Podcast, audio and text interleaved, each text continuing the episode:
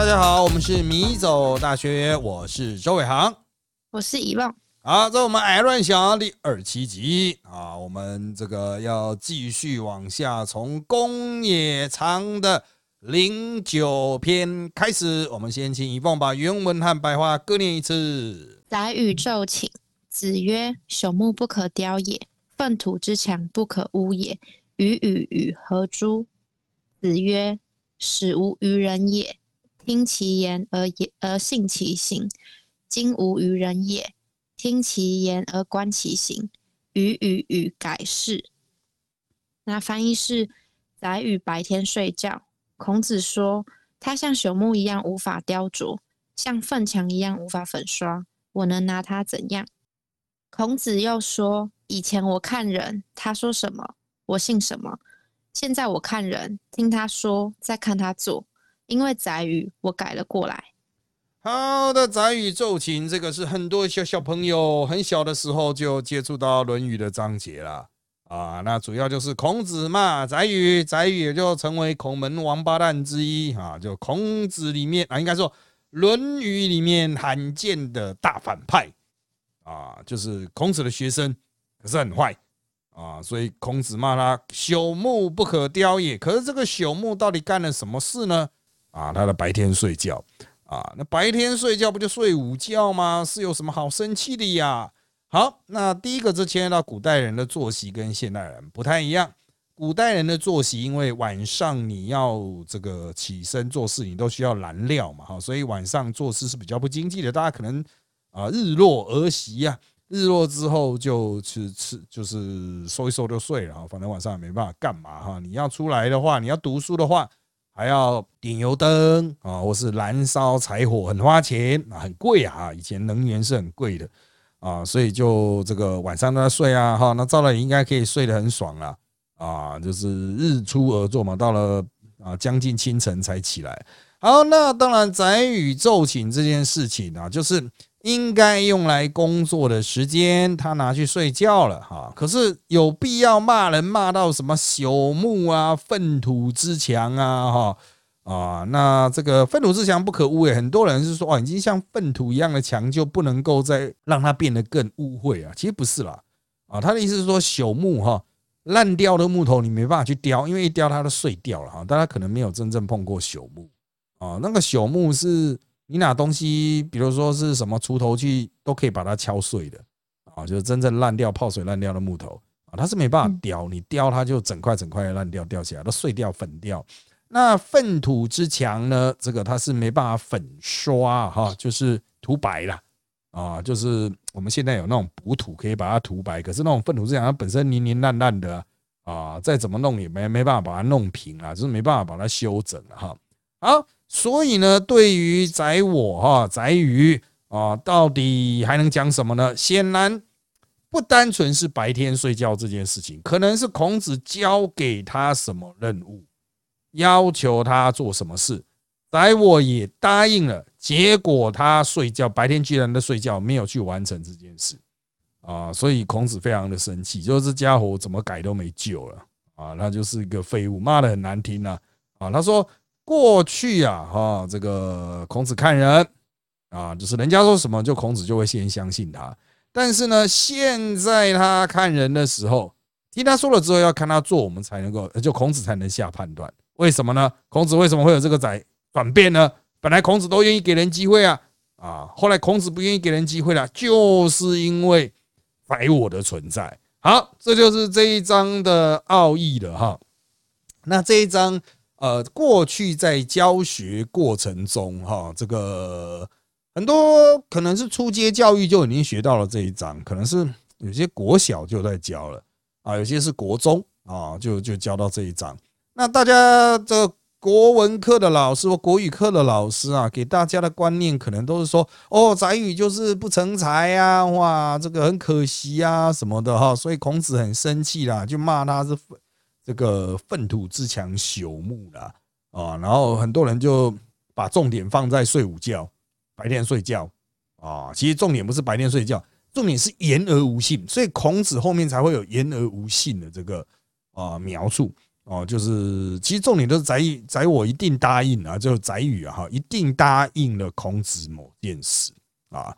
好，讲到这个，我们就这个必须要强调，其实宰我是孔门言语科的第一名，也就是说他是孔子三千弟子中的嘴炮冠军，第二名是子贡啊，超级嘴炮仔啊，所以再怎么样，孔子亲口去证实他真的很强。那他就不会是你所想的那种朽木，而是在品德上有一些问题。那后来宰我也是被杀掉了啊，就是不就恶搞嘛啊，就被杀了。然后呢，相关东西你自己看维基啊啊。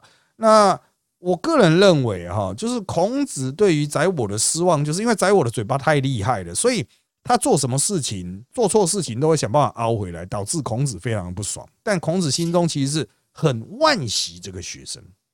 啊，觉得这个学生就是哇，你明明天分就这么好，哎，为何不和不学好呢？啊，所以才会这样骂。那当然，因为孔门的弟子记录《论语》的并不是宰我的学生，所以在孔子的《论语》里面，宰我所呈现出来的全都是负面的形象，就只有这个孔门四科里面的言语科啦。啊，可能是他算是高材生这样子啊，就是孔子心智技术的部分。啊，不会有什么负面的，其他的宰我出现都很负面，历史上出现的宰我也都很负面啊。但实际上他能力一定不错啊，那他有做到官等等啊。好，那当然讲到我们现实社会啊，的确也有很多嘴炮仔啊，像我在政治圈，我在媒体圈，我身边就很多讲的很好听啊，做起来很掉漆的人啊，我都说这种当代的东林党啊，就是东林党人是明朝末年的一个党派啊。满口仁义道德啊，也不是说他满口仁义道德就会去做那些不仁不义的事，不是，他们不是坏人，他们就是怎么讲啊？就是满口仁义道德之外，就真的只是满口仁义道德啊。实际上很多事情也做不到，做了也做不好。当然他做不好，他说他会道歉，他会改过，他甚至会自杀。以前的东林党人自杀负责，可是这对于问题解决本身毫无帮助啊。啊，你是出来当大官的嘛？你要去解决问题啊！那我们政治圈啊、媒体圈啊，这个还有我们新创圈哦，都是一堆嘴炮仔啊！因为有时候嘴嘴就会有人相信，是不是？好像这个哇，这个好像很很有前途哦哦，是不是？我们一起来投资哦哦，这个哎，这个事情这个 idea 很好啊！像我们录音同时啦哈，这个啊，郭董正在连述。啊，那这个真的，我觉得他身边也是很多嘴炮仔，讲的很好听，做起来很掉漆啊。我在录音的这一天，我有去他的那个连树站看哈，门可罗雀，然后外面也是做的很普通哦。我还听说他连板桥的连树站都只是人家的那个招牌，直接就拉一个布条，都是什么郭台铭之友会，就在开始连树了啊，这是。有真的是有点难看啊，因为人家说那个连布置都不算，就只是拉一个黑布条，看起来跟灵堂一样 哦，就是不太好啊。为什么会连扛棒都没有做呢？啊，怎么会这么临时呢？就是他身边一定很多嘴炮仔啊，讲的很好听啊。我们我们可以去弄什么设计呀？我有一个朋友是做什么，干能做出来的，全部都是这些鸟东西啊。这个。呃，我毕竟也是在这个行业打滚已久啊，这种嘴炮仔做到一半做不出来的嘴炮仔，我真的看了很多了哈。我们在这边奉劝大家哈，趋吉避凶，碰到嘴炮仔啊，这个你可以给他骗一次啊，不是说就是完全不相信人了哈，但是你就是可以给他小骗一次看看啊，看看他表现如何哦。那这个如果他真的是不行的话，就不要再给他机会。哦，就是总是我们不要防人防过头，小防就可以啊。就是你今天有一个家伙来跟你谈一个什么很远大的东西，你要看哎，这个人做事怎么样？哦，做其他事情真的言出必行啊！啊，如果没办法言小小的事也没办法言出必行的话，就不要理他啊，不要理他。那我不喜欢花太多时间在这个虚功。啊，因为虚功真的真的是浪费你我的生命啊！啊，像我们米走大学本身哈，如果真的是一些外拍的行程是零虚功的，哦，就是真的，如果觉得 boring 就立刻就走了，哦，我们不会在这个点有任何的留恋，这样子干烂哦就走了。所以呃，这个我们其实是蛮精简的，可是我真的看过很多人就搞到沉默了啊，就是因为人家嘴炮啊，嘴来嘴去，然后就做了一大堆事，花了一堆钱啊，千万不要因为人家的嘴炮而去做事，也不要让自己变成一个嘴炮的人。好，接下来是公冶长第十篇，我们一样请以凤把原文和白话各念一次。好，子曰。吾未见刚者，或对曰：“生成。”子曰：“成也欲，焉得刚？”翻译是：孔子说：“我没见过坚强的人。”有人说：“生成坚强。”孔子说：“生成欲望太多，怎么能坚强？”啊，那这成语有“无欲则刚”。那到底谁是刚刚强的人？那他这边提到的是叫生成了哈。这一位仁兄，他是孔子的学生。那关于他的这个人生的经历啊，其实非常的少啊，我们能够参考的并不多哦，就是只有这一个为主了哈。所以可能他就是一个外表看起来很很强硬啊，这个顶得住的人，但是实际上就是孔子就说，这个人其实想要的东西太多了，他这个欲望哈，其实不跟我们现在的这种定义有一点差异啊，就是。哦，我们现在欲望会特别指很明确，就是啊，你的欲望很强，是吧？会有一个呃很明确的方向。但古代的欲望，它的范围比较大，啊，就是各种人生的目的啊。那如果你人生没有目的，不是也很奇怪吗？啊，那当然还是要有一个总目标了，比如说成为一个人人啊。那这样子就是你有一个人作为最高的目标，或者以君子成为君子作为最高的目标，或者以成为圣人作为最高的目标啊，那就。不算是这种欲啊，欲就是日常生活那些细细碎碎小小的啊。好，那讲到这个无欲则刚啊，哈，这个到底在放在现在社会是不是还能说得通呢？就是我这个人不会被小小的事情羁绊啊，然后就能够展现得非常的刚强，非常的强韧，非常的有战力这样子啊。是不是能够找到一些例子呢？哦，我个人认为哈，嗯，如果你要用现代意义的欲望啊，比如金钱，我我就讲啊，我们在政治圈最常见的就是三种欲望，第一个就是爱钱哦，金钱欲望；第二个是爱名，希望很红，希望大家都认识你，希望走在街上每个人都叫得出你的名字啊，这个想红想红的心啊；再是爱权。他可能没有钱，他也对金钱没有兴趣，也不想出名，但是他喜欢操纵人的感觉，他喜欢掌握一切的那种体制机器的那种感觉啊，这都是所谓的欲。那我在政治圈所看到的是哦，反而是为了这些欲，才展现出非常的刚哦，就是他就是很强硬的，就是要去硬干到这一些。那你过去大家所期许那种很好的人格，就他没什么欲望，可他很坚持道德理念，嗯，也是有，但是非常的少哦。很多各位一般人认为那种啊，这个人应该是没有欲望啊，没有私欲的人，都是为了大家好啊，所以他很坚持，他很有理念，不断努力，其实都没有呢，私底下他都是坏坏的哦，就是这种人我看多。哦，就但是他在公众面前就是无欲啦，我是无私无欲，我是为了社会大众啦。哦，那我是为了大家，但就是我私底下总是会听到一些嗯，表面上很正义的人，实际上不是这个样子啊，不是这个样子。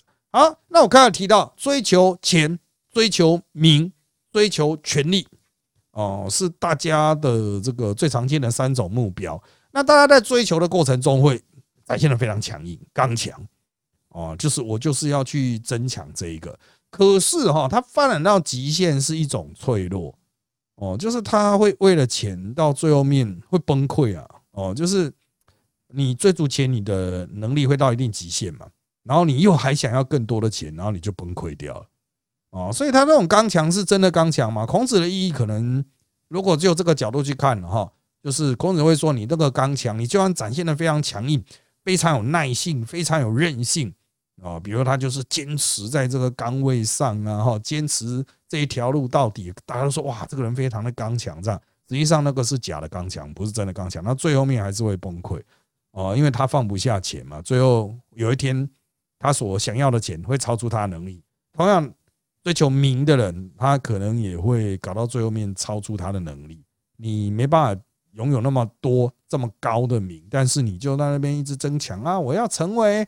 啊，海贼王啊，不是了啊！我要成为啊什么啊，叉叉得奖啊，我得到一个某某奖啊，哈，我要成为什么影帝啊什么的哈。这到最后面患得患失的很多哦，我要得什么奖啊，金马奖、金钟奖啊，患得患失很多。那权呢？哦，权力也是很经常毁灭人的东西。我个人一路看过很多的全程。哦，这二十几年来看过很多的全程，有些人在远比我年轻的时候就爬到了非常高的位置，啊，然后就挂了，他的权威来到了不可思议的高点，啊，可是他也展现出非常强韧，就是哇，大家都说哇，少年这个就这么有这么高的成就，真是了不起呢，啊，但是后来被压垮了，啊，所以到底。哦，是不是有个目标才能够让人成长，还是没有目标才能够让人真正的刚强？因为你要讲说，是不是有人真的是无欲啊？嗯，因为我还真的不太认识无欲的人呢，因为我都活在一个很虚华的世界。哦，身边有什么人是特别无欲的？哦，这个感觉不出来。啊，我认识的可能比较没有什么人生目的性的，其实都还蛮脆弱的。啊，所以。到底什么是无欲则刚的人啊？希望大家能够一起帮忙找几个出来啊！好，那再来是公也长十一，一样，请以梦把原文和白话各念一次。好，子贡曰：“我不欲人之家诸我也，吾亦欲无家诸人。”子曰：“次也，非尔所及也。”翻译是：子贡说。我不愿被迫做自己不愿做的事情，我也不愿强迫别人去做。孔子说：“子贡啊，这不是你能做到的。”好，这一段有蛮多历史上的争议哈。就孔子为什么要去吐槽子贡呢？因为子贡讲的就是“己所不欲，勿施于人”啊，就是孔子讲“己所不欲，勿施于人”比较短啊，子贡把它讲的很长啊，逻辑上绕来绕去的。啊，那孔子说：“哦，这个你讲的这样，可是哈，你现在能力做不到哟。”啊，好，己所不欲，勿施于人，不是孔子认为的起起跑点吗？道德核心吗？哦，应该要鼓励啊，怎么会说子贡做不到呢？哦，那到底是为什么子贡会做不到呢？第一，就是己所不欲，勿施于人，真的很棒，但是子贡可能当时的子贡啊，老是把己所不欲施于人。啊，所以孔子就说：“嗯，对你来说很难哦，哦，你老是在那边哈，这个呃，这个把一些人家你自己不想要的事情施加给别人身上，他可能是对子贡直接的批评，这是第一种说法。第二种说法是哈，他是重点就在于无意欲啊，因为子贡说我不欲人之家诸我者也啊，我就是我不喜欢那种即就是我不喜欢别人怎么对待我。”那么无意欲无家诸人这样的事情呢，我也想要不要施加于别人身上。重点就在于无意欲哦，就是它存在的某种我们前面所提到的欲，就是我会把它设定为一个目的性。我的目的性无意欲嘛，就是我的目的就是不要把我不喜欢的事情加诸于人哦。那这个其实就是围绕在自己的欲哦，就是。你要注意，己所不欲，勿施于人。他的逻辑值实际上就是不做任何事啊。哦，己所不欲，他没有任何的主动性，他只是哦不喜欢哦，所以我就不做。两个不，但是子贡这边有一个 yes 啊。刚刚我有提到是两个 no 嘛，两个不。但是子贡这边是无意欲，虽然他是无加注言，不要把这种事情加注到别人身上，但是他这边存在一种对外的主动性。这会有风险哦。那我们在谈啊这个道德黄金律这个概念，这是一个哲学上的概念啊，伦理学上的概念，经营同体律哈。其中对于道德黄金律到底是什么？就是西方有一个律，就己所欲施于人，这是呃基督教的。我想要被怎么对待，我就怎么对待别人。可是，在东方会觉得这很有侵略性。东方是己所不欲，勿施于人，差在哪里呢？西方是会做事的，东方是不做事的。东方两个 no 嘛，啊，那西方就两个 yes。我希望这样被这样对待，我也会这样对待你啊，所以他就会来你家传福音呢。哎，我我很喜欢耶稣哦，你也要喜欢这样靠腰哈，很吵啊。所以，嗯，这个西方人的我们在通常讲西方人的道德黄金律的时候，在这边就会发生一些问题。哦，他在中中国式的这种华人式的是值不能直接转换，但在子贡这边的话，却意外的传达出一个关于这种值的讨论。哦，就子贡他是有主动意念的，他说 yes 啊，他就喊了一声很大的 yes 啊，就让孔子有点惊惊啊啊惊惊这样子。啊，因为这个就是一种自我的沉迷，觉得说你看我是为了你好啊，for your own good。哦，为了你好这样子，哦，这个你看，你为了你好啊，所以我退让啊，我不会这样对你啊，我不希望被这样对待，所以你看，哦，我就这个我会自己主动的哈，不要这样对你这样子。可是呢，别人是不是要去肯定这一点呢？哦，因为你觉得你是为他好而退让，但是哈，不见得有这种有这么多的事情需要退让。也不但不见得人家真的有认知到这种退让哦，你总是觉得自己是为别人好啊，但是别人可能跟你想的不一样，每个人的目标、每个人的欲都不一样了啊，所以就是你就不要做就好了哦，你就不要有那种特别的主动性啊，你可能会认为说，哎，这个世界会变得很冷漠啊，因为大家都很担心是不欲嘛，己所不欲，他所不欲，别人一切人的不欲啊，但是。哦，我个人认为道德黄金律它作为一个出发点，它不是一切，它只是一个出发点。如果你觉得有一些需要积极做的，再去积极做啊。但是道德黄金律就是一个确定守好自己，不要去侵犯别人的底线啊。那当然，这个我刚才讲的东西是非常细微的伦理学上的差异了啊。只有伦理学家会发现其中的值啊，它有一个逻辑的值啊，value 的不同啊。那一般人可能是啊，摩差吧？哪有差？差在哪里？没差吧？孔子嘛，大题小做。哎，是啦，对一般人看来会是这个样子啦。但是也就是一般人都觉得这样子，你就会觉得说啊，我是为你好啊，对不对？哦，就是你看，我是为你好啊，所以我这个时候不骂你啊，啊，我就多让你一点啊，啊，一切都是为了。可是你这时候让他真的是对他好吗？有时候你是不需要骂的，但别人是需要骂的啊，这个时候就会开始展现出一种。进阶的道德思考，所以我个人的看法是这样啦，就是子贡他本身应该是很具有侵略性的，所以孔子要把他压一下，就说哦，这个不是你能够做到的啦，哦，就是意思就是说，己所不欲，勿施于人，你啊，这个没办法，你在那边想东想西哈，啊你要特别去注意这一点啊，就是你是具有侵略性的啊，在我们身边确实存在这样子的人啊，道德律它不是绝对不能修改的。他是可以补强的，碰到这种人就应该去做某种程度的调整和补强。好的，接下来我们来看《公冶长十二》，一样，请一凤把原文和白话各念一次。好，子贡曰：“夫子之文章，可得而闻也；夫子之言性与天道，不可得而闻也。”翻译是：孔子说，老师的文章可以听得到。老师有关本性和天道的理论，不是光靠听就能理解的。好了，孔子的文章可得闻也。他这个文章啊，不是我们现在一般讲的那种写下来的这种直接的一篇文章啊，啊就孔子的文句哈，章句了，文字章句了哈啊，可得而闻也啊，就是就算你没有看到古代的那些可能竹简吧。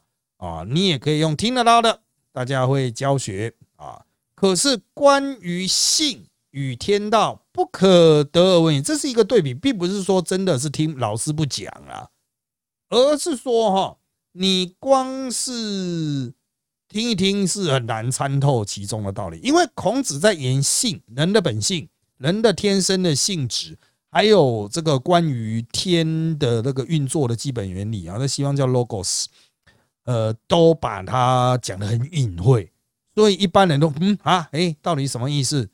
哦，那就是这个性啊，就有性善性恶嘛，哦，孔子本身到底是性善还是性恶？孟子是性善，孔呃荀子是性恶哦。那个时候就很多学者在吵啊哈。那讲到《论语》，可能啊谈到性的东西都比较模糊，但是孟子和荀子就会站得很凶啊。所以是不是人之初性本善呢？还是性本恶呢？有些人认为说，好，我回答出这个问题，我就解决了人类伦理学的最根本的奥义了。之后就是从这里出发即可。嗯。依照我们近代伦理学的角度，我可以很肯定的告诉你啊，人之初性本善的那个本是多出来的，他是为了要凑《三字经》的三个字啊啊，他其实性不是没有所谓的本啊啊，没有什么本来不本来，人的性就是它就是一种趋向，比如说我们讲个性，个性就是啊会有一种啊惯性。哦，你就会往那边走。当然，个性有很多定义啊。最近不是有那个什么十六种，那个叫什么鬼啊？啊，I 什么的？十六什么？I 跟 E？对啊，I 跟你什么 MBIT 还是什么的啊？就是那个什么十六人格说的这一种啊，就是那也算是一种性向啊。哦，那当然我对那个很不熟，因为我之前有做过几次啊，干每一次都不一样。那到底是怎么算的？我不知道。好像。会随着时间，就是你自己会有变化，它就会跟着变。啊，因为很多人就是有觉得那个像星座一样，他就会自己报它是哪四个字构成的嘛。对对对对，啊，就判断你是哪类型的人。可是我做出来好像都不太一样，靠背啊，所以我就根本也不知道我自己是哪一种类型啊，所以我就对这个就没有进一步研究。这样好，那这个哈性，我们回到性，性其实就是相哦，性相性相，其实就是你习惯或是。比较会往哪个，比如内向外向啊什么的哈？那人性到底是怎么样？孟子讲性善，荀子讲性恶，其实都是人的这种共通倾向的其中的一个面相。孟子看的是比较偏向啊，所谓文化或是人类社群所涵养出来那种道德性，我们会去同情其他人啊。那我们近代才知道，这可能跟基因的遗传是有关系的。我们会去同情人类，因为不会同情其他人类的。很难相处的人，可能在演化的过程中就被淘汰。只有这种热衷于跟别人互动、喜欢跟别人合作的基因能够流传下来。那荀子讲的性恶，则是那种人的兽性吧？哦，我们现在人类还是会存在一些兽性，会饥饿，会想要伤害别人，有性欲、有食欲，会懒惰，习惯逃避、欺骗，这也都是演化出来的。啊，一些重要的人的特质啊，那如果你把它放在道德的天平上去称，我们现在多数的人类道德可能会说，哦，某些人的倾向很容易造成错误，这就是所谓性恶的部分。那也有一些倾向可以去让人走向道德，这就是性善的部分啊。所以还是会总永远都会有人问说，所以呢，所以呢，孔子到底是性善性恶啊？孔子讲性善，你就相信吗？啊，他讲性恶，你就相信吗？他又不是神呢，所以就他就只是一个古代的伦理学的观察家、研究者而已。他提出他自己的看法嘛。那孔子时代的看法就很模糊了。但是我个人认为，孔子讲的性哈，其实是有正面意义，它会顺应着天道、宇宙运作的原理去发展出来。那当然，现在儒家会讲说，哇，这个孔子已经参透了基因的奥义啊，屁啦，最好是啊，我才不信啊。但是。